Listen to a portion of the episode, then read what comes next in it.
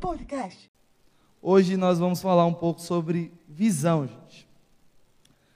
Porque eu é, entendi do Senhor de ministrar sobre esse tema. Porque, principalmente por nós termos saído um, do ambiente que nós saímos, né? Um retiro como aquele, um ambiente da presença de Deus. E assim, algo que eu aprendi é que Deus não se manifesta em um lugar com poder, com glória, simplesmente para a gente ter sensações no nosso corpo. É, a gente sabe que é normal, nós sentimos arrepio, nós temos algumas sensações é, no nosso corpo, nós é, chorarmos até, rimos, mas a verdade é que o ambiente da presença sempre tem um propósito. Você vê que o testemunho de Carol ilustrou muito isso. Ela veio de um retiro como aquele, ela recebeu algumas palavras, e quando ela chega no ambiente de trabalho dela, ela começa a ver Deus se mover, ela começa a ver salvação acontecendo, porque a verdade é que Deus nos toca para algo. Deus nos toca para nos inserir em uma missão. Então, a verdade é que as experiências né, místicas, sobrenaturais, vêm te dar uma visão para que você execute algo. Sabe? Por que o Evangelho chegou até nós? Porque 11, ou 12, né? Judas caiu, mas depois entrou alguém no lugar. Doze discípulos entenderam a visão. O que é a visão de Deus? Né? É o propósito de Deus, é a vontade de Deus, é aquilo que Ele deseja é, alcançar. É, o, a visão de uma empresa, o que é a visão de uma empresa? É o lugar que a empresa almeja alcançar. Se você entrar no site da Nike lá, vai ter uma visão, uma missão e os valores dela. A visão é como ele, o que eles sonham em como empresa alcançar. E a visão de Deus é, é o padrão que Deus deseja ver em mim e em você.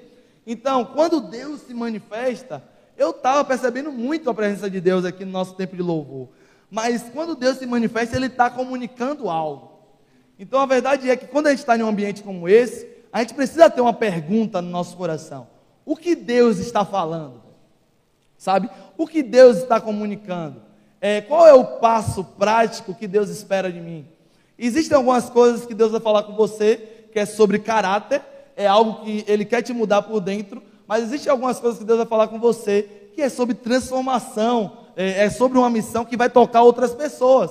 Então, quando Deus vem, Ele busca te tocar, em primeiro lugar, Ele, ele busca te aperfeiçoar, mas Ele também quer tocar pessoas, Ele também quer mudar uma realidade. E sabe, Deus, é, Deus ele tem um padrão de cultura. O que é cultura? Cultura é um conjunto de hábitos, de costumes. E o interessante da cultura é que não é algo forçado. Se você precisa incentivar alguém a fazer, não é cultura. Exemplo, é, falando, né? É, um exemplo, falando da Bahia. Se você precisa obrigar um baiano a gostar de pagode, isso não é cultural para ele. Se você precisa obrigar um baiano a, a gostar de acarajé, isso não é cultural para ele. É algo cultural da Bahia, mas de alguma forma aquela cultura não tocou ele. Dá para perceber? Então nós estamos na igreja. A ideia é que exista no nosso meio a cultura dos céus. O que é a cultura dos céus? É, é o padrão que é vivido no céu. E qual é o padrão do céu? É o padrão de adoração sem cessar, é um padrão de santidade, é um padrão de pureza, é um padrão de paz, de justiça e de alegria. Então a verdade é que quando Deus te toca, Ele espera que você viva e que você colabore para a construção dessa cultura de paz, justiça e alegria na terra. Amém? E vocês, nós, precisamos é, nos ver como essas pessoas que somos agentes de transformação, gente. Sabe, Deus é soberano. E é bom você entender que Deus é soberano. Deus é onipotente, e é bom você entender que Deus é onipotente, mas ele escolheu estabelecer a sua cultura por meio de homens e mulheres naturais. Homens e mulheres comuns, normais, entre aspas. Homens e mulheres que saem de casa às seis da manhã e chegam às 19 da noite. Homens e mulheres que trabalham e estudam, que saem às seis da manhã e chegam às 22 em casa, como eu já vivi. Como alguns de vocês talvez já viveram são esses homens que vai trazer a cultura dos céus para a terra. Então nós, como cristãos, precisamos entender que quando Jesus diz, quando Jesus nos ensina a orar, que seja aqui na terra como é no céu, Ele não está só nos incentivando a desejar isso, mas cooperar para que isso aconteça. E a verdade é que não tem como é, trazer o céu para a terra se você não estiver, não tiver uma visão clara. Se você não entende o que Deus quer fazer em Salvador, o que Deus quer fazer nessa rede jovem, você não consegue cooperar para isso. Alguém que não tem direção, ele é confuso, ele não consegue cooperar com nada. Às vezes a gente está construindo ar, mas você não, não consegue enxergar ar. Você nunca vai ser cooperador da construção, porque você é como se você estivesse indo contra a maré. Deus está nos empurrando para o um lado e você está indo para um outro lado. Só que Deus nesse tempo quer alinhar a nossa visão, amém? Sabe, gente, Deus, ele tem um amor pelas nações. Quantos sabem disso? Alguém já teve promessa para as nações? Alguém já teve promessa de que você um dia seria enviado para as nações? Alguém já teve? Léo, mais alguém? É, mano, muita gente, velho. Eu tinha no meu espírito isso de orar, gente, no final a gente vai orar sobre isso. Mas ó, Deus, ele ama as nações. A visão de Deus toca as nações. Então você não pode se ver como alguém pequeno demais para tocar as nações. Você precisa começar a crer que por meio do Espírito Santo você pode tocar as nações. Sabe, Deus ele quer ampliar a nossa visão, gente. Nós precisamos pensar como Deus pensa. E Deus não pensa Salvador, simplesmente. Deus não pensa rede Love Fire simplesmente. Ele não pensa casa da bênção simplesmente. Sabe, eu creio que um dos principais propósitos dessa, dessa mensagem de hoje é você sair daqui acreditando, crendo que você pode ser canal de transformação naquilo que Deus quer fazer na terra. Só que nós sabemos que o quê? Que sem fé é impossível agradar a Deus. Nós sabemos também que sem fé nós não construímos nada para o Senhor. A Bíblia vai dizer o quê? Que aquilo que se vê é construído a partir daquilo que não se vê, daquilo que não existe. Só consegue construir para o Senhor aquele que tem fé, meu amigo. Você se vê com esse coração cheio de fé? Imagina, Deus dá uma comissão para os discípulos. Os discípulos precisavam tocar Judeia, Samaria e os confins da terra. Essa era a visão de Deus. Imagine se os discípulos quisessem é, fazer as coisas segundo o teu jeito. A gente sabe que houve uma resistência ali no início, precisou alguém morrer para dispersar, mas no final das contas, a visão foi executada. Então eu quero incentivar vocês, cada um de vocês, a construírem a visão de Deus, a trabalharem para que a visão de Deus se cumpra. Primeiro, para você fazer isso, primeiro você é, constrói um caráter, mas você precisa agir também. Sabe algo que eu tenho sentido no meu espírito? A gente pode orar sobre isso no final. Mas eu, eu, eu percebo é, projetos é, mortos em nosso meio. Tipo, pessoas que têm ideias de Deus, projetos de Deus, e não coloca isso em prática por algum motivo. Eu queria orar por isso. Tá? Às vezes você teve uma simples ideia, talvez de uma empresa, talvez de um projeto evangelístico, talvez de um projeto social, e você tem isso como uma ideia humana, mas talvez seja uma visão de Deus. Só que às vezes o empecilho para você crer que é uma visão de Deus é porque aquilo que veio no seu espírito é algo grande demais. Sabe, o Senhor não deseja que nós tenhamos um coração orgulhoso, mas a verdade é que fazer algo que toca a muitos não é pecado. Fazer algo que ganha multidões não é pecado. Se você tem um coração correto. Imagina Pedro. Pedro, primeira pregação, depois que Jesus é assunto aos céus, 3 mil almas se convertem. Já tem uma igreja gigante, com muitos membros. Logo depois que o Espírito Santo desce. Imagine se, se Pedro carregasse uma falsa humildade. Ele falaria: Não, isso aí, não, isso aí não é de Deus. Isso aí vai trazer fama para mim. Isso, aquilo, isso, aquilo. E a verdade é que se Pedro não fosse famoso, nós não estaríamos falando dele hoje. O que é que Abraão promete? Ou o que é que Deus promete para Abraão? Fama. A fama de Abraão era para a glória de Abraão? Era para a glória de Deus. Para que ele fosse bênção para todas as famílias da terra. E eu estou te falando isso, não é para você sair daqui, eu vou construir algo grande. Mas é que se Deus te der uma visão de algo grande, você crê nisso. Amém? E, gente, é um problema gigantesco você caminhar sem visão. A verdade é que a pessoa que anda em círculos é porque ela não tem visão. Ela não tem clareza. Porque a visão ela vai trazer o quê? Passos práticos. Um homem que não sabe onde ele quer chegar ou onde Deus quer que ele chegue, ele não consegue trilhar o caminho para chegar até esse, até esse lugar. A verdade é que a gente ouviu muitas palavras sobre obediência. Eu não sei vocês, mas quando eu ouço sobre obediência, eu logo entendo, Deus está exigindo algum passo prático de mim. No mínimo, no mínimo, você precisa estar dedicando mais tempo em oração e leitura bíblica. Amém? Abra lá Provérbios, capítulo 29, versículo 18. Já pedi para abrir, né? E é, e é a confirmação bíblica do quão é, desastroso é viver sem visão. E a gente acha, gente, que visão, ter uma visão ampla, é algo para pessoas, sei lá, superdotadas, diferenciadas. Quando eu falo, quem é um homem de visão para você? Aí talvez você fale, Jesus, Provérbio 29, 18. É, deixa eu ver se é isso mesmo. Paloma falou assim, é, mas é isso mesmo. Aí já esqueci, fui falar de Paloma, esqueci o que eu estava falando. Mas assim, é, quando você não tem uma visão, você fica andando em círculos. E é, lembrei. Quando a, gente, quando a gente fala de homens de visão, você vai lembrar o quê? Fundador da Apple. Você vai lembrar desses caras. Porque são pessoas que você tem. É, Mark Zuckerberg. Se eu perguntar sobre uma pessoa de visão, você vai falar, Mark Zuckerberg. É assim que pronuncia, Léo? Você que é do inglês?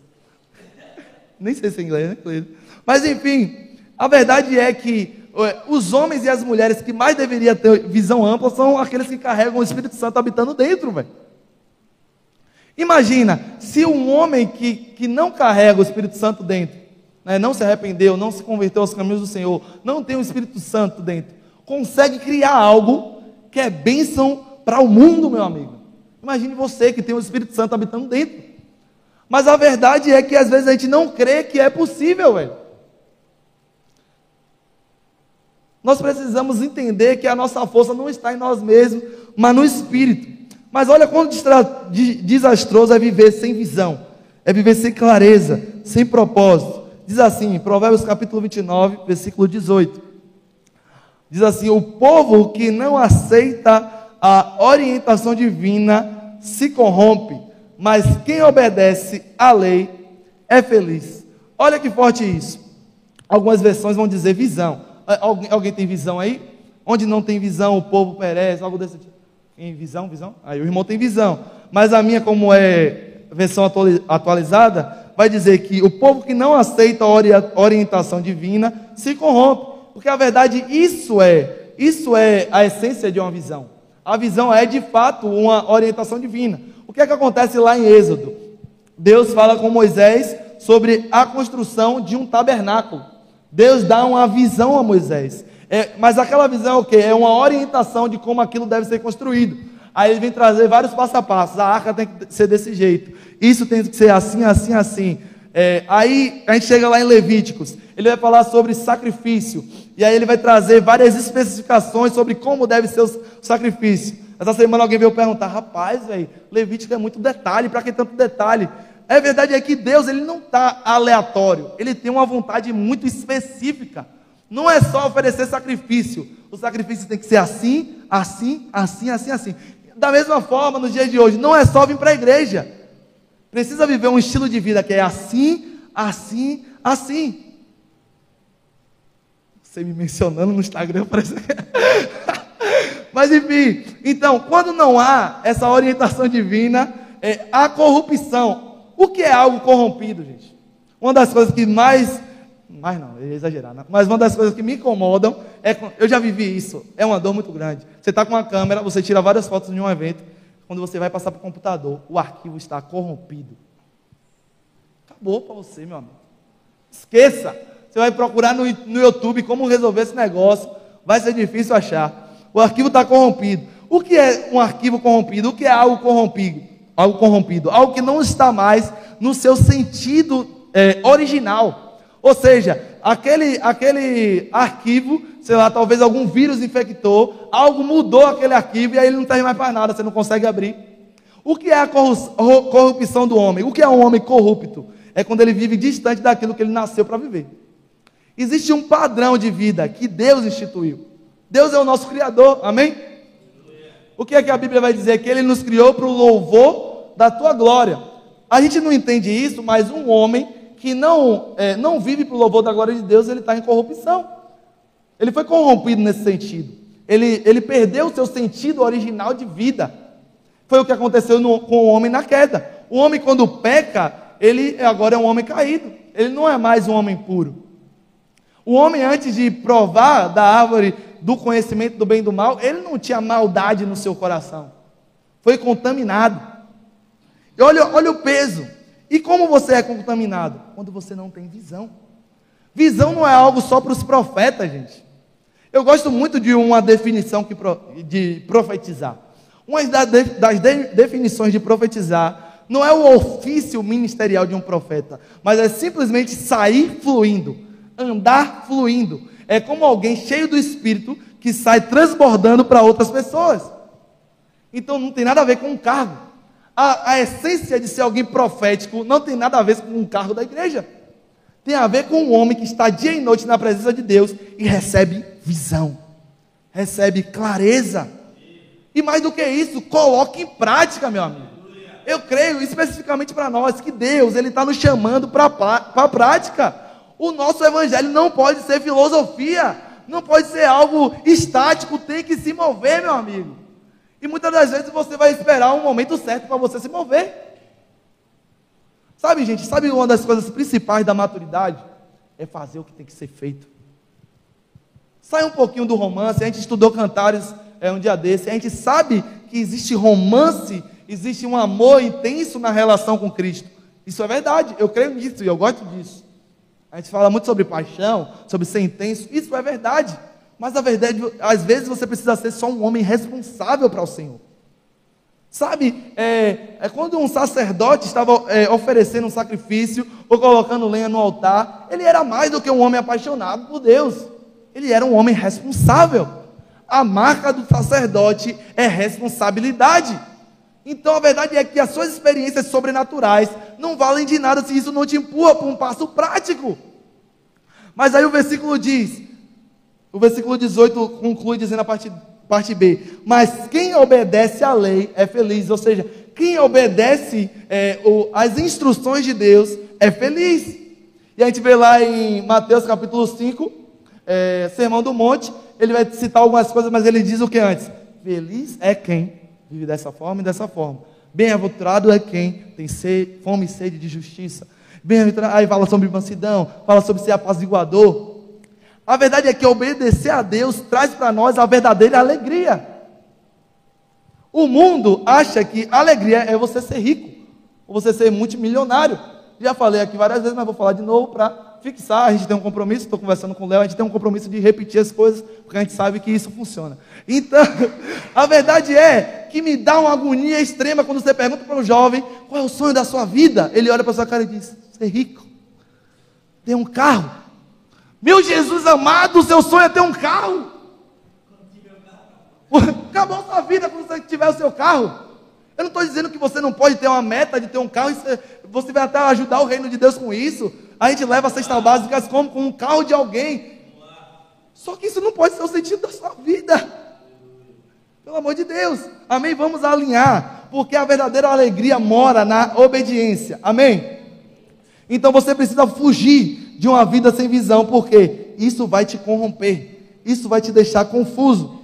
E aí, qual é o padrão de anseio cristão? Qual é o padrão de, de desejo cristão? A gente vai ver lá, Mateus 6 ou 7. Que o, é, o reino de Deus, é buscar o reino de Deus e a sua justiça, e as demais coisas são o quê? Acrescentadas. Esse é o padrão de anseio cristão. Então, quando eu falo que nós precisamos ser homens e mulheres de visão, Nessa hora, eu não estou falando dos seus planos pessoais. Nessa hora, eu não estou falando da faculdade que você quer fazer. Nessa hora. Nessa hora, eu não estou falando é, da família que você quer construir, apesar disso fazer parte do plano de Deus. Mas qual é o sentido último de Deus? Através da sua família, o que Deus quer alcançar? Jesus veio para o mundo para o quê? Salvação. A gente pode tentar mistificar, falar bonito, mas Jesus veio para o mundo para o quê? Salvar os homens. Então a verdade é que o propósito de Deus é, é reconciliar as pessoas com Ele. Amém? Então a verdade é que o seu casamento precisa de alguma forma reconciliar pessoas com Cristo. Sabe? As pessoas vão olhar para você, uau, que família segundo Deus.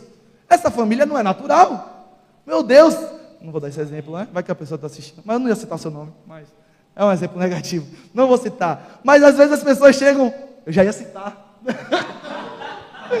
Esquece, gente, esse é exemplo. Mas as pessoas vêm falar as suas lamúrias é, por decepções relacionadas à família. Sabe aquelas brincadeiras que a gente faz a respeito de casamento? Felipe até fez uma ontem que Paloma nunca vai saber, que a gente nunca vai contar.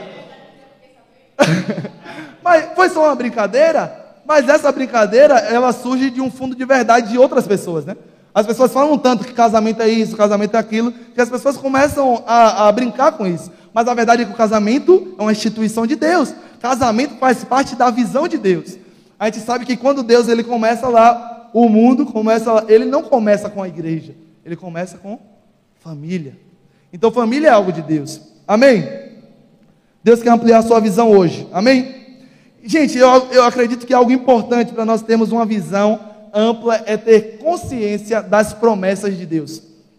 Abra lá Joel capítulo 2, versículo 28. Você crê que Deus tem uma promessa para a sua vida? Gente, eu gosto de me incluir na Bíblia. Eu creio firmemente que aquilo que está escrito aqui é para mim. Então, se Deus tem uma promessa, essa promessa precisa me tocar de alguma forma. Amém? Só que às vezes as promessas de Deus ficam amortecidas em nosso coração, véio. ficam mortas no nosso coração. Nós não confessamos isso, mas muitas das vezes nós não cremos mais. O tempo passou e nós deixamos de crer. Diz assim, presta atenção. Então, depois que eu tiver feito essas coisas, derramarei o meu espírito sobre quem? Todo tipo de pessoa. Seus filhos e suas filhas profetizarão, os velhos terão sonhos e os jovens terão o quê? Visão. Então, visão não é uma ideia minha. Eu não estou usando isso como estratégia. Por exemplo, qual é um dos objetivos de uma empresa ter uma visão clara? É incentivar os colaboradores a cooperarem para alcançar essa visão. Eu não estou aqui num papel de um empresário que quero comunicar uma visão simplesmente porque eu quero te usar como um cooperador para construir essa visão. Eu estou te falando sobre visão porque visão está no plano de Deus. E eu estou confirmando isso com a palavra. Visão, você ter visão, é uma promessa de Deus, descrita lá em Joel capítulo 2, versículo 28. Então nós sabemos que essa promessa, de certa forma, ela se cumpriu lá em Atos 2. A gente sabe que o Espírito Santo desceu, as pessoas foram cheias do Espírito. Ok, verdade. Nós sabe, nós sabemos, nós sabe, meu Deus. Nós sabemos que essa nós sabemos que essa promessa nos tocou de alguma forma, porque hoje nós somos cristãos e nós temos o Espírito Santo habitando dentro. Nós fomos revestidos de poder, nós somos batizados no Espírito. Só que qual é uma das consequências de quando o Espírito é derramado? Segundo Joel capítulo 2, versículo 28. Alguém? Qual é a consequência de, uma das consequências de derramamento do Espírito? O versículo está dizendo: é, filhos e filhas profetizar, velhos terem sonhos e jovens terem visões, visões. Você percebe que naturalmente as coisas são ao contrário? Geralmente é o velho que tem visão, porque ele é mais experiente. E geralmente é o jovem que tem sonhos. Muitas vezes as pessoas no final da vida ela não tem expectativa de nada mais. Ela viveu a vida dela, ela já provou de algumas coisas e para ela ela aposentou. Não aposentou só no trabalho, aposentou na vida. Vou esperar para alguns, vou esperar a hora de morrer. Então a verdade é que o, é, é, o Espírito Santo ele alinha as coisas. Então Deus ele quer nos alinhar como igreja. Não importa a sua idade. Outra coisa aqui que acontece em Joel 2, não importa a raça, meu amigo. Não importa a sua função, não importa o seu emprego, falou aqui que os servos e as servas seriam tocados também. Todo tipo de pessoa é tocada, porque Deus ele quer o quê? Alinhar as coisas. Porque a gente tem tempos de orações aqui uns pelos outros, para que você entenda que você não é abençoado pelo cara que está com o microfone, mas também o seu irmão que está aí do seu lado é canal de bênção na sua vida também. E mais ainda você entenda que você mesmo é canal de bênção para a pessoa que está do seu lado. Aí você vai parar de quando aparecer uma situação e chamar terceiros. Alguém no seu trabalho diz que precisa de oração, aí você disse vai ligar para o seu pastor. Não, você tem o Espírito Santo habitando dentro, você tem visão, você pode aconselhar essa pessoa, porque você carrega sabedoria. Sabedoria, gente, também é uma promessa de Deus. Você percebe que às vezes a gente para de crer nas promessas. O que é que Tiago vai dizer? Quem quer sabedoria, peça que Deus dará. Deus está prometendo sabedoria com um pré-requisito. Qual o pré-requisito? Pedir. Será que a gente não consegue ser responsável em simplesmente pedir? Para pensar, é só pedir. E aí eu quero que vocês reflitam nesse Joel capítulo 2, versículo 28. Ok, você tem convicção que você tem o Espírito Santo habitando dentro. Você tem convicção que você foi cheio do Espírito. Mas você, se você é um jovem, você está tendo visão? Algo que eu, não, que eu confesso que eu não carrego ainda, mas um cara que eu acompanho, ele carrega isso, ele fala sobre isso, e eu quero alcançar. Que é o quê? Até o Hayashi fala que a gente tem que parar de pensar de forma anual. Você não faz o seu plano do ano lá? e começar a pensar em décadas. Só um homem de visão consegue planejar uma década.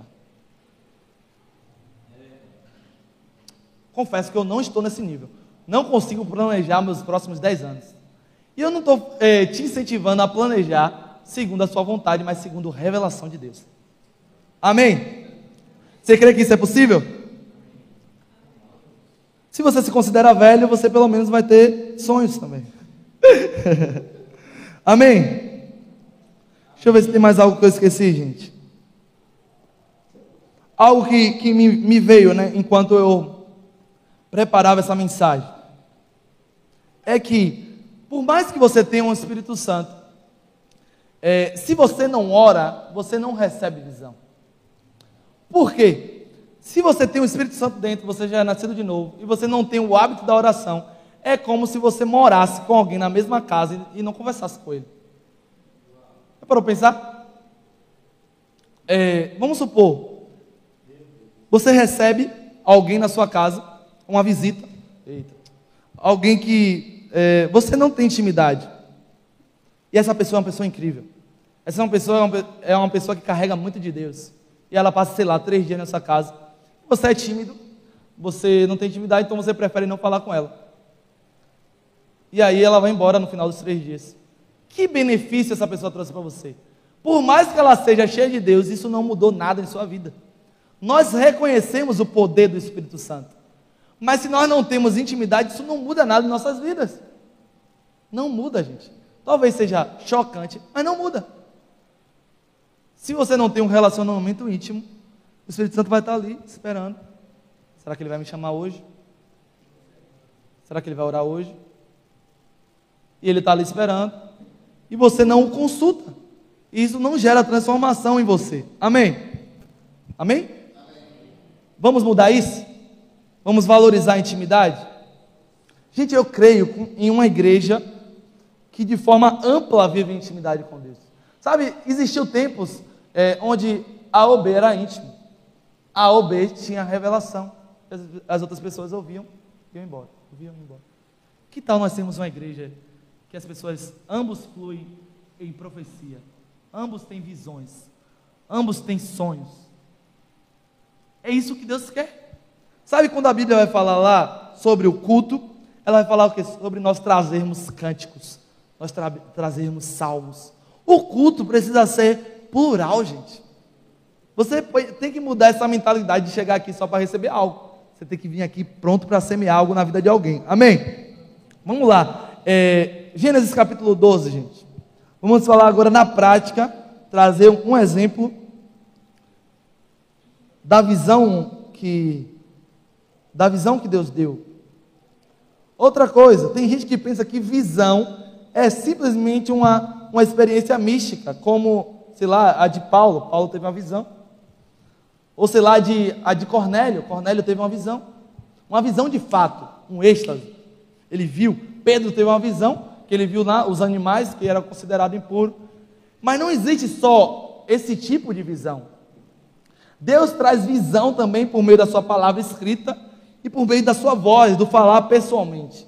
Abraão não teve uma visão aberta.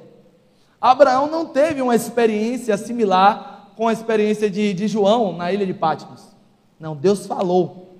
Mas o falar de Deus gerou visão em, em Abraão. E o que Abraão fez? Deu passos práticos para o cumprimento dessa visão. Amém? Gênesis capítulo, capítulo 12, versículo 1 vai dizer assim: O Senhor tinha dito a Abraão: Deixe sua terra natal, seus parentes e a família de seu pai, e vá à terra que eu lhe mostrarei. Ele dá uma instrução, ele dá uma, ele dá uma instrução a Abraão. E aí depois ele, ele, ele vem com, com uma visão. Farei de você uma grande nação, o abençoarei e o tornarei o quê? Famoso e você será uma bênção para os outros. Abençoarei os que abençoarem, e amaldiçoarei os que o amaldiçoarem. Por meio de, por meio de você, todas as famílias da terra serão abençoadas. Ok, até o 3 aí, Deus está o quê? Comunicando uma visão. Algo a respeito de uma visão. A visão não muda nada na sua vida se você não tiver fé. Imagina se Abraão ouve essas coisas e ele não crê. Não acontece. Imagina se Cornélio, quando tem aquela visão e ele entende que é para mandar alguém chamar Pedro, é, imagina se ele não manda alguém chamar Pedro. Imagina se ele não toma um passo prático. Nada acontece. E aquela visão foi muito importante para a expansão do evangelho. Deus deu visão para Cornélio. Mas sabe o que a Bíblia diz que Cornélio fazia? Orava, dava esmolas. Visão chega para quem está em um lugar de intercessão. Amém? Visão sempre vai ser algo para o futuro. E na maioria das vezes vai ser algo que não faz sentido nenhum agora. Deus chega para um homem que não tem um filho nenhum e diz que ele será pai de uma grande nação. Aí você vê quando ele, quando ele dá o passo, quando ele sai da sua terra, ele tem o que? A Bíblia diz que ele tem o que? 75 anos. A idade dele é ainda mais um agravante. Se você quer ser um homem de visão, uma mulher de fato visionária, você precisa aprender a crer contra a esperança. Você precisa urgente aprender e ir na contramão do mundo. Você precisa não ter medo de falar umas coisas assim que as pessoas vão pensar. Não tem como. Impossível esse negócio.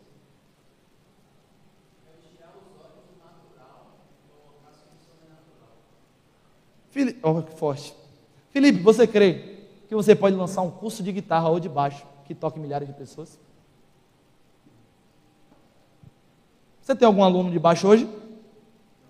Se Deus falar isso para você hoje, talvez você, você pense, não tem como. Aí você dá um passo de começar esse negócio. Daqui a alguns anos a gente vê. Puff, milhares de pessoas aprendendo baixo para a glória de Deus. Agora parece uma maluquice. Quem é empreendedor? Imagina quando você não tem nada. Deus chega, você vai ter não sei quantas lojas, você vai empregar não sei quantas pessoas. Você vai, como é, ué? Eu vou empregar? Sabe que a gente ora? Oh Deus, abre a porta de emprego para fulano. E se você for um agente de emprego para as pessoas? Pô, gente, às vezes a gente se sente de mão atada, fala a verdade. Alguém que está precisando chega até a gente, pô, estou precisando de um emprego. Você só pode orar pela pessoa, muitas das vezes. Você não tem uma empresa, você não tem contatos, você só pode orar. Eu já senti algumas vezes essa dor. Tipo, nossa, velho. O cara está precisando mesmo, mas não tem um meios. Se você crê na visão de Deus, você começa uma empresa, essa empresa expande, você. Mano, é porque a gente está gravando, então vai ficar. Só para você. É como, é como eu é, tenho o meu projeto, né, o sonho de, de ter minha ateliê de construção de carrinho de cafezinho. Eu produzo esses carrinhos. Aí você citou sobre a questão do, do curso de guitarra. E tudo é, tudo é possível para Deus, isso eu tenho certeza. Viu que, que Ele vai mudar minha história, assim como vai mudar a sua também. Eu creio. Amém. Por que eu ensino, gente, sobre você não ser o cara que sonha ter um carro, só simplesmente como sonho da vida? Porque você não se perde quando você ganhar muito dinheiro. Você usa seu dinheiro para a glória de Deus. Deus te livre de ganhar muito dinheiro se você tiver esse coração de ostentador. Ostentador existe? Alguém? Não, né? Não existe. Ostentador não existe, gente. Mas de você tiver esse coração que ostenta, que Deus te livre, meu amigo. Se você tiver um coração orgulhoso, que Deus te livre de ser rico. Isso vai ser uma maldição na sua vida. Mas preste atenção, Deus, visão geralmente é algo impossível. E você precisa ter fé para aquilo se concluir. Só que o 4 me toca muito. O 4 diz, o versículo 4 do capítulo 12. Então Abraão partiu como o Senhor havia instruído, e Ló foi com ele. Abraão tinha 75 anos quando saiu de Arã. A visão de Deus vai te empurrar para um passo prático. Sempre a visão de Deus vai te empurrar para um passo prático. Aí eu estou falando com vocês, eu vou lembrando de várias visões da Bíblia. Deus dá uma visão. Deus fala com quem? Com Ananias. Ananias não gosta muito da ideia de orar por Paulo. Mas o que ele faz? Simplesmente faz. O homem maduro em Deus simplesmente faz o que tem que ser feito. Não é o que é bonitinho, não é o que te agrada, faz o que tem que ser feito, meu amigo. É pregar o evangelho, faz o que tem que ser feito. É orar, faz o que tem que ser feito. É estudar a palavra, faz o que tem que ser feito. Amém? E olha que louco, outra, aí Deus faz promessas. Deus, quando compartilha uma visão, ele sempre faz promessas. E, velho, quando Deus faz uma promessa, você precisa entender que isso está garantido. Porque a palavra diz o quê? Que Deus, ele não é homem para que minta, nem filho do homem para que se arrependa. Então, se Deus prometeu, aquilo é uma realidade já. Você precisa ver dessa forma. Amém? Então Deus diz o quê? Que vai formar a partir dele uma grande nação, tornar ele famoso, abençoar ele, que você pode entender como proteger, garantir, favorecer, não deixar faltar nada, e fazer dele um canal de bênção para todas as famílias da terra. Para quem está formando família aí, Mateus, recém, recém, entre aspas, casado, Moisés que vai casar, amigo, a sua família precisa ser bênção para as famílias da terra. Quantos sabem que a promessa de Abraão está sobre nós também? Quantos sabem que ele é o pai da fé? e a promessa que Deus fez para ele te alcança. Então, se você está constituindo família, você precisa ter uma certeza no seu coração. A minha família existe também para ser bênção para as famílias da terra. Amém? E aí eu entendi um passo a passo nessa vida de Abraão. Qual é o passo a passo? Deus comunica a visão. Você entende e crê na visão. Sabe, gente, racionalidade é de Deus também. Muito entre aspas isso, porque a fé muitas das vezes vai agredir o racional.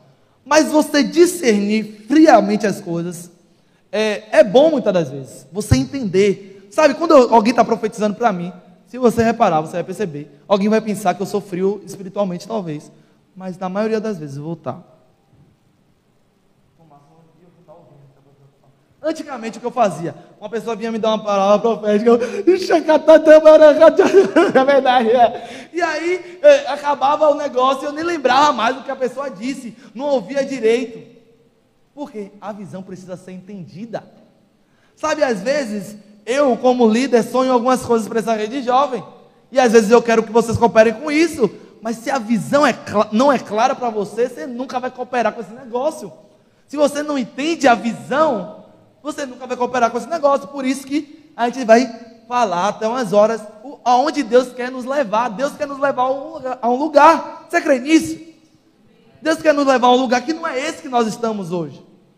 Um lugar no espírito, que é além, que toca pessoas, que traz salvação, que traz cura, que traz libertação. Sabe algo que me deu um sinal e me trouxe bom ânimo? Eu não sei se vocês lembram, mas eu falava, nós vamos é, nós vamos abençoar igrejas em evangelismo. Nós vamos influenciar igrejas em evangelismo. Nós vamos servir igrejas em evangelismo. Já é a segunda igreja que a gente vai ajudar em evangelismo agora. Quando a gente recebeu esse convite, mais do que o convite me veio algo. É o começo daquilo que eu tinha declarado lá atrás. Nós vamos é, é, entender e viver mais evangelismo. E nós seremos canal para trazer essa realidade para outras igrejas. Eu creio nesse negócio. E a gente ser convidado por Tancredo Neves e Canabrava acendeu uma luz de que esse negócio está começando. Mas quando a visão veio, é, era, ninguém nunca tinha chamado a gente para ajudar em evangelismo. A gente sempre evangelizou, mas ninguém tinha chamado a gente para ajudar. A gente ainda não está ensinando sobre evangelismo, mas a gente está cooperando com a congregação. Mas eu creio que um dia a gente vai ensinar. Imagine, Léo, talvez você um dia vai chegar em uma das nossas, uma das nossas igrejas, Igreja Casa da Bênção, ou não, e você vai trazer fundamentos sobre evangelismo para as pessoas. Sabe uma das coisas que me, dá mais prazer na minha vida, que eu já tive essa experiência? Colocar alguém que nunca evangelizou na vida para evangelizar. Surreal, a pessoa volta de lá, meu amigo. Se sentindo Billy né? Tipo, nossa, foi muito incrível. A pessoa, meu Deus, eu acho isso muito relevante, velho. Você está inserindo a pessoa pelo Espírito em uma nova realidade. A gente levou para a rua ano passado para fazer justiça social, doar quentinhas pessoas que nunca tinham ido.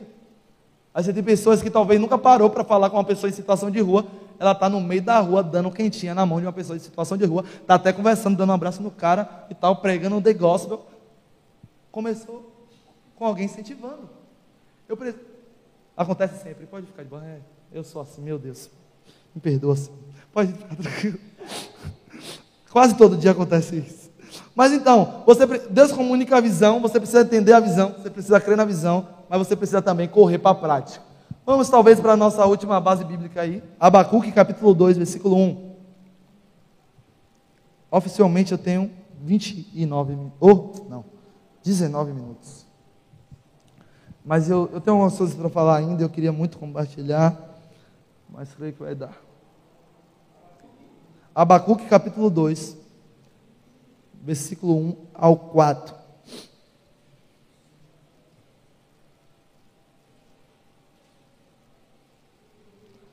Gente, só para a gente adiantar, alguém abre em Salmos 40 e alguém abre em Provérbios capítulo 13, versículo 12. Salmos 40, eu vou ler agora Abacuque, mas alguém abre, abre em Salmos 40. Você que está com Bíblia e celular, abre no celular, Salmos 40, é, Provérbios 13, versículo 12. Mas Abacuque diz assim, presta atenção, gente. Subirei até minha torre de vigia e ficarei de guarda. Ali esperarei para ver o que ele diz. Que resposta dará a minha queixa? Então o Senhor me disse: Escreva minha resposta em tábuas, para que se possa ler depressa e com clareza. Esta é o que? Uma visão do futuro. Descreve o fim e tudo se cumprirá. Se parecer que demora a vir, espere com paciência, pois certamente acontecerá, não se atrasará. Até, eu falei até o 4? Ah, até o 3 mesmo. Presta atenção, gente. É, dever de casa aí, ler o livro de Abacuque completo, tem três capítulos.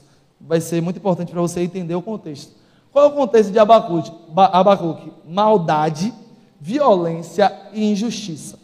Esse é o contexto de Abacuque: maldade, violência e injustiça. E aí, o que ele vai fazer no capítulo 1? Ele vai levar queixas ao Senhor. Mas as queixas de Abacuque não são é, simplesmente murmuração, mas é por entender o caráter de Deus, ele reivindica que Deus atue. Ou seja, ele, vai, ele vê maldade na terra, e ele sabe que Deus é bom. Ele vê injustiça na terra, e ele sabe que Deus é justo. E ele começa a clamar para quem resolve. Mas a verdade é que esse diálogo de Abacuque com Deus começa com um pedido de socorro. Na verdade, é um desabafo. Deus está, é, é, é, nas minhas palavras, Deus está muito ruim esse negócio aqui. Ele tem até um versículo que ele fala: tem mais perversos do que justos aqui. E aí ele fala sobre a violência, sobre a maldade. E aí ele fala também sobre a justiça de Deus, sobre a bondade de Deus. Ele conhece o caráter de Deus. E aí ele faz essa oração no capítulo 1. Se você fizer o dever de casa, você vai ver. Só que ele faz algo muito interessante aí no capítulo 2. Ele ora no capítulo 1, mas no capítulo 2 ele faz o quê? Espera a resposta. Ou seja, ele tinha a fé que Deus ia responder o clamor dele. Sabe, nós temos o quê? Sala de oração de 15 em 15. Nós oramos algumas coisas lá. Nós, nós oramos a partir muitas das vezes de quê? A gente orou muito na última sala contra o quê? Pedofilia. A, oração, a, intercessão, a intercessão contra a pedofilia vem de um coração muito parecido com o de Abacuque. Qual é o coração?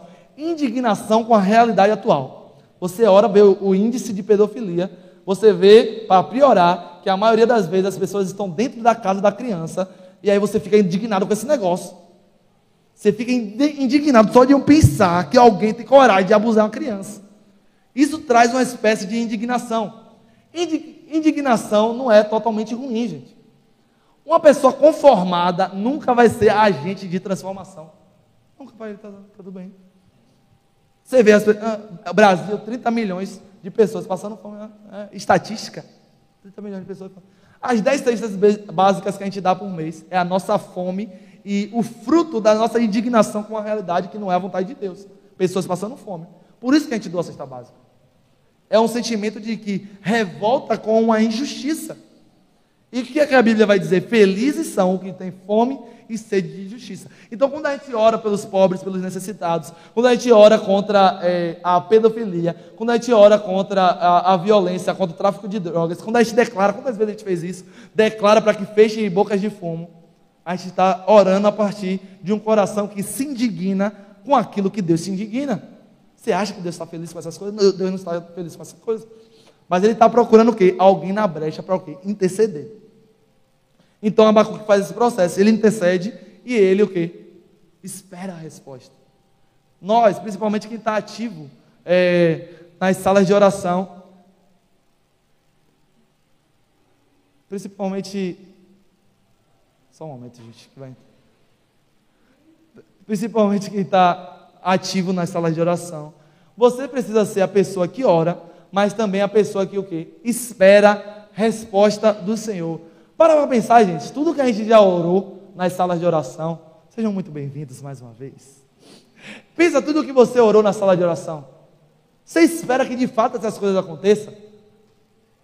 Tem um testemunho muito forte do céu na terra. Céu na terra é um movimento evangelístico.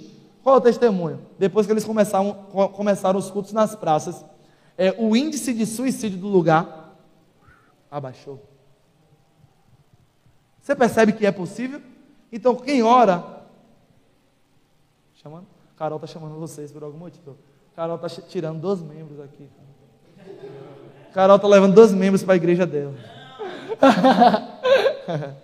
Mas então, você, você precisa esperar a resposta. Mas olha a instrução que Deus dá. E é isso que a gente vai começar a fazer cada dia mais. A gente, gente, vai cumprir literalmente Abacuque 2 a partir de agora, talvez Semana que vem vocês já, já, já, já vejam aqui.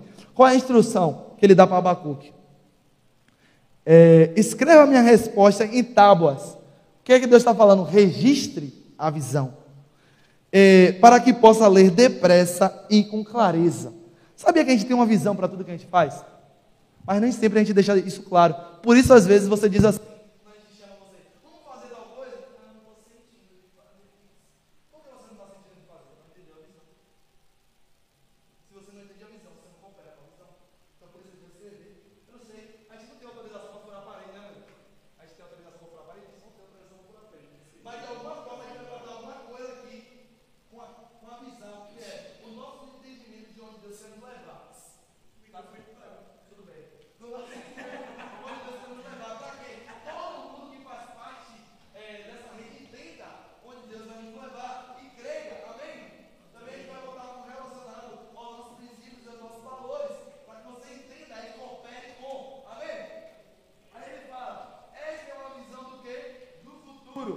Visão sempre vai ser algo para o futuro, por isso que exige fé. Por mais que eu escreva aqui, faça uma artezinha, coloque aqui no tamanho A3, você vai ler aquele negócio. Mas se você tiver fé, você nunca vai ter participante.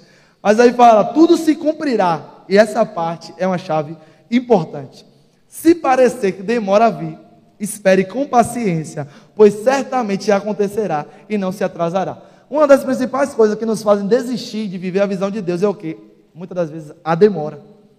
Tem gente, gente, que parou de crer em Deus por quê? Ele disse que voltaria, ou crer em Jesus por quê? Ele disse que voltaria em breve e até hoje não voltou. Tem isso registrado na história.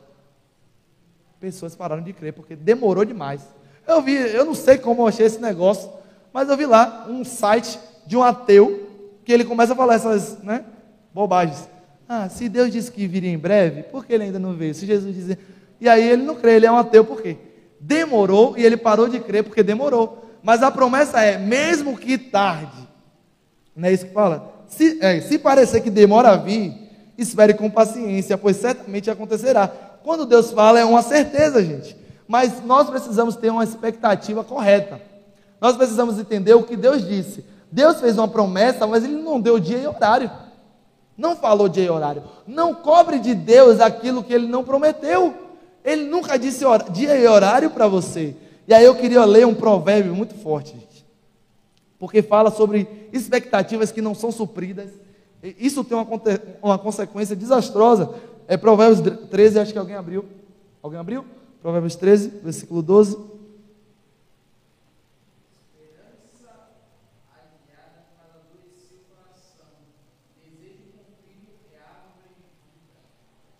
Olha que forte isso. A esperança, algumas versões vão dizer, a expectativa adiada, adiada faz o coração ficar doente, mas o, o sonho realizado é a, é a árvore da vida.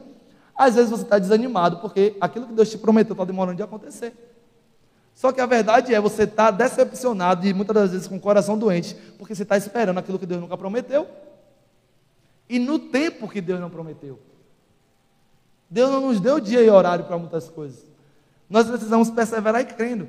E aqui a instrução que eu quero trazer com esse provérbio é: tome cuidado com aquilo que você espera e a forma que você espera. Se você faz isso de forma errada, isso pode te adoecer. O que as pessoas dizem, né?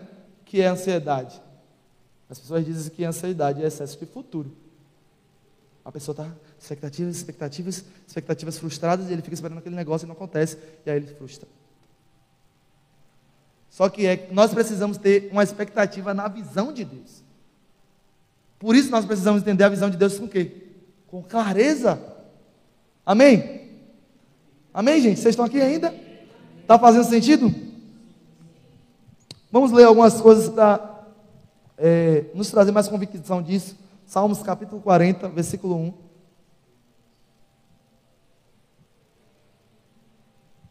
Diz assim: Esperei com paciência pelo Senhor.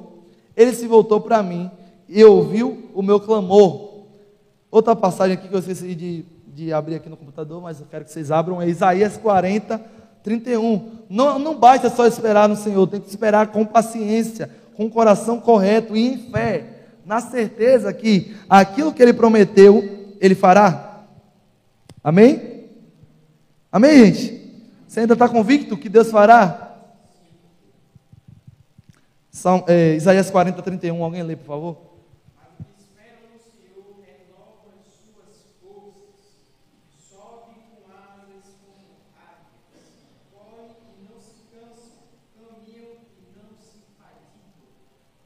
Olha que forte, gente. A expectativa correta, a confiança no Senhor vai o que? Renovar as suas forças. Então, quando você se sente fraco, desanimado, você tem que analisar as suas motivações e as suas expectativas. Porque a expectativa no Senhor não produz ansiedade, não produz adoecimento do coração. Renova, traz renovo, amém? Traz vida. Nós precisamos crer nisso. Talvez Deus te prometeu algo dez anos atrás, meu amigo. Talvez você recebeu uma profecia dez anos atrás. A gente vê muito isso, né? Profecias que são entregues para crianças. A criança recebe uma profecia, sei lá, talvez adolescente você recebeu uma profecia. Essa profecia ainda está de pé. Você crê nisso? Amém, gente? O que é que coopera? Para finalizar, já é a terceira vez que eu falo para finalizar, estou pegando esse costume. Esse costume não é bom. Mas é como se cumpre uma visão? Sendo fiel aos valores. Uma das coisas que eu vou ter, ser intencional é deixar é, evidente quais são os nossos valores, quais são os princípios, qual é a conduta que nós é, queremos adotar. Eu não vou falar ainda sobre isso hoje, profundamente, mas eu queria trazer algumas coisas só para você ir pensando sobre isso. Que nada, gente, que a gente faz aqui é porque simplesmente a gente teve vontade. É, eu estou falando muito diretamente para vocês que congregam conosco, mas isso é algo para a igreja. Tudo que a gente faz é baseado em uma visão. Agora é para terminar mesmo, mas eu vou precisar que todo mundo coopere aqui. Ó. Uma pessoa abre Josué 1,8, rapidinho. Outra pessoa abre, 2 Timóteo, capítulo 3, versículo 16. Eu vou o quê? Fundamentar na palavra cada coisa que a gente faz aqui, para que você entenda com clareza a visão. Alguém abre, gente, só uma pessoa. Primeiro, quem vai abrir Josué 1,8 para não ter confusão?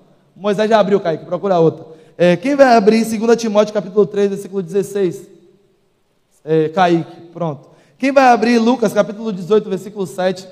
Léo, ok. Quem vai abrir é, Mateus 5, versículo 6?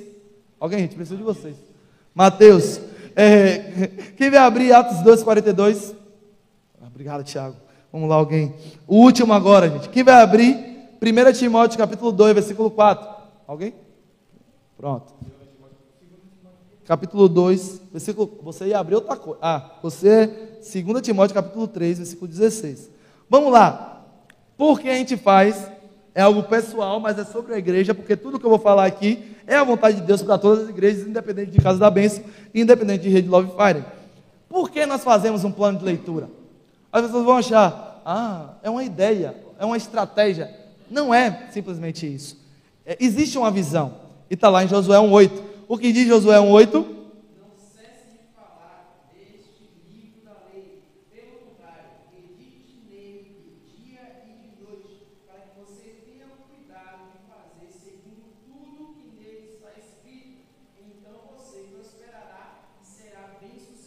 Ok, então por que nós fazemos plano de leitura? Porque, gente, a verdade é que muitas pessoas, isso é estatística, é, não é algo daqui da nossa igreja, mas na igreja geral. Muitos cristãos de anos, eles não têm hábito de leitura bíblica. Então, plano de leitura não é uma ideia nossa, é te incentivar a cumprir Josué 1,8. Meditar no livro da lei de dia e de noite. E você percebe que às vezes a gente é, vive isso literalmente, né? Como nós lemos três capítulos, alguns leem um, dois capítulos de manhã, um capítulo de manhã, outro capítulo de noite. E aí você acaba que literalmente você medita de dia e de noite. Então nós não, não fazemos isso aleatoriamente. Eu não me importo que você não participe do plano de leitura, se você tem o hábito de ler a Bíblia e você. Porque eu quero é te jogar nisso. Eu não sei você, mas me ajuda. O plano de leitura me ajuda. É, o plano de leitura eu tenho visto ajudar outras pessoas a criarem esse hábito também. Mas o importante é que você cumpra Josué 1,8. Amém? Porque nós é, temos escola bíblica todo domingo. Quem abriu 2 Timóteo capítulo 3, versículo 16? Pode ler. Toda a escritura nos foi dada por inspiração divina e é útil para nos ensinar o que é verdadeiro e para nos fazer compreender o que está errado em nossas vidas. Ela nos endireita e nos ajuda a fazer o que é correto. A gente vê três coisas aqui, ó. O ensino da palavra nos, nos ajuda a compreender e a viver o que é correto. Por que tem escola bíblica todo domingo? É porque é um costume da igreja? É por meio do ensino que você vive segundo a vontade de Deus. Por isso a gente está aqui todo domingo. Então, é, quando você é, abre mão de estar nesse ambiente de instrução bíblica, você está abrindo mão de viver 2 Timóteo capítulo 3, versículo 16. A gente faz escola bíblica todo domingo baseado nessa instrução bíblica de 2 Timóteo, capítulo 3, versículo 16. Por que a gente faz sala de oração? Porque a gente é pentecostal e gosta de orar? Talvez. Mas porque também é uma instrução bíblica. Orar sem cessar é uma instrução bíblica. E assim, o nosso desejo é fazer isso cada vez com mais constância. Quem abriu o capítulo, Lucas capítulo 18, versículo 7 e 8?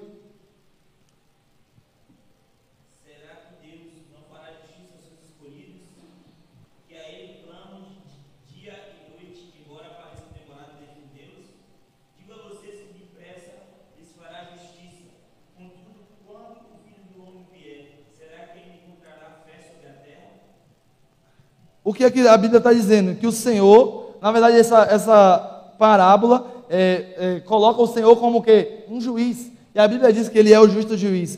Mas o, ju, se, o juiz responde o quê? A quem clama dia e noite. E responde como? Como justiça, com justiça. Nós oramos às quintas por justiça. E nós somos a resposta da nossa oração no domingo. Como? Entregando alimento. Porque o que é entrega de alimentos? Nada mais do que justiça social. Então nós oramos e nós somos resposta da nossa oração. Porque nós oramos todas as quintas e queremos fazer isso ainda, até aumentar o ritmo disso mais para frente. Porque nós estamos cumprindo Lucas 18, 7, 7 e 8. Nós cremos que o Senhor faz justiça a quem clama dia e noite. Então, se você quer viver céu na terra, você precisa cumprir Lucas capítulo 18. Você precisa se juntar a gente e clamar por justiça dia e noite. Amém? Por que a gente faz serviço social, justiça social? Mateus 5 e 6, rapidinho, gente.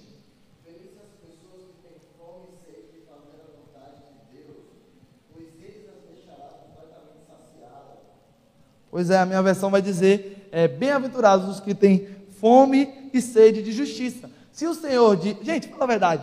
Muitas das vezes nós não temos fome e sede de justiça. Nós nos acostumamos com a injustiça. A gente vê isso muito de forma, de forma nítida, é. Política é, é corrupto mesmo. Tudo corrupto. Isso as pessoas falando, né? É injusto corrupção. Só que você se acostumou com esse negócio. Aí nós, como cristãos, vamos lá e voltamos nulo. É um direito? É um direito. Só que você tem a oportunidade de decidir, de cooperar de alguma forma. Se o governo não está fazendo, você tem.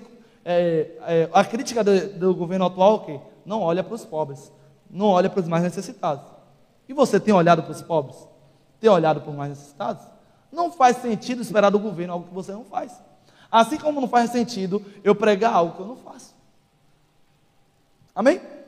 Porque nós fazemos justiça social, porque nós cremos que o Senhor quer gerar em nós fome e sede de justiça. Porque nós fazemos, meu Deus, a comunhão na casa de graça? É porque é bonitinho? Não. É porque a gente está com vontade? Não. É porque está lá em Atos 2,42. É isso que a gente quer viver por meio dos cultos no lar. Alguém? Atos 2,42? Alguém?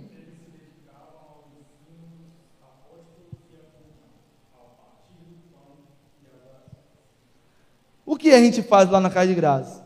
Tem comunhão, parte, do, parte, o, parte o pão, recebe ensinamento e também se dedica à oração. Atos 2 não é uma ideia nossa, é cumprimento. Oh, Atos 2, é, a comunhão não é uma ideia nossa, é cumprimento de Atos 2, 42. Amém? Para terminar, por que a gente evangeliza? 1 Timóteo, capítulo 2, versículo 4. Alguém?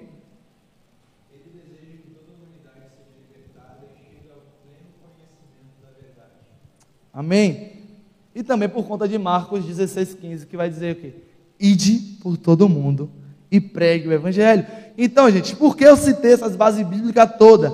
Para que você entenda que aquilo que a gente faz aqui é a partir de uma visão e a partir de um fundamento bíblico. Amém?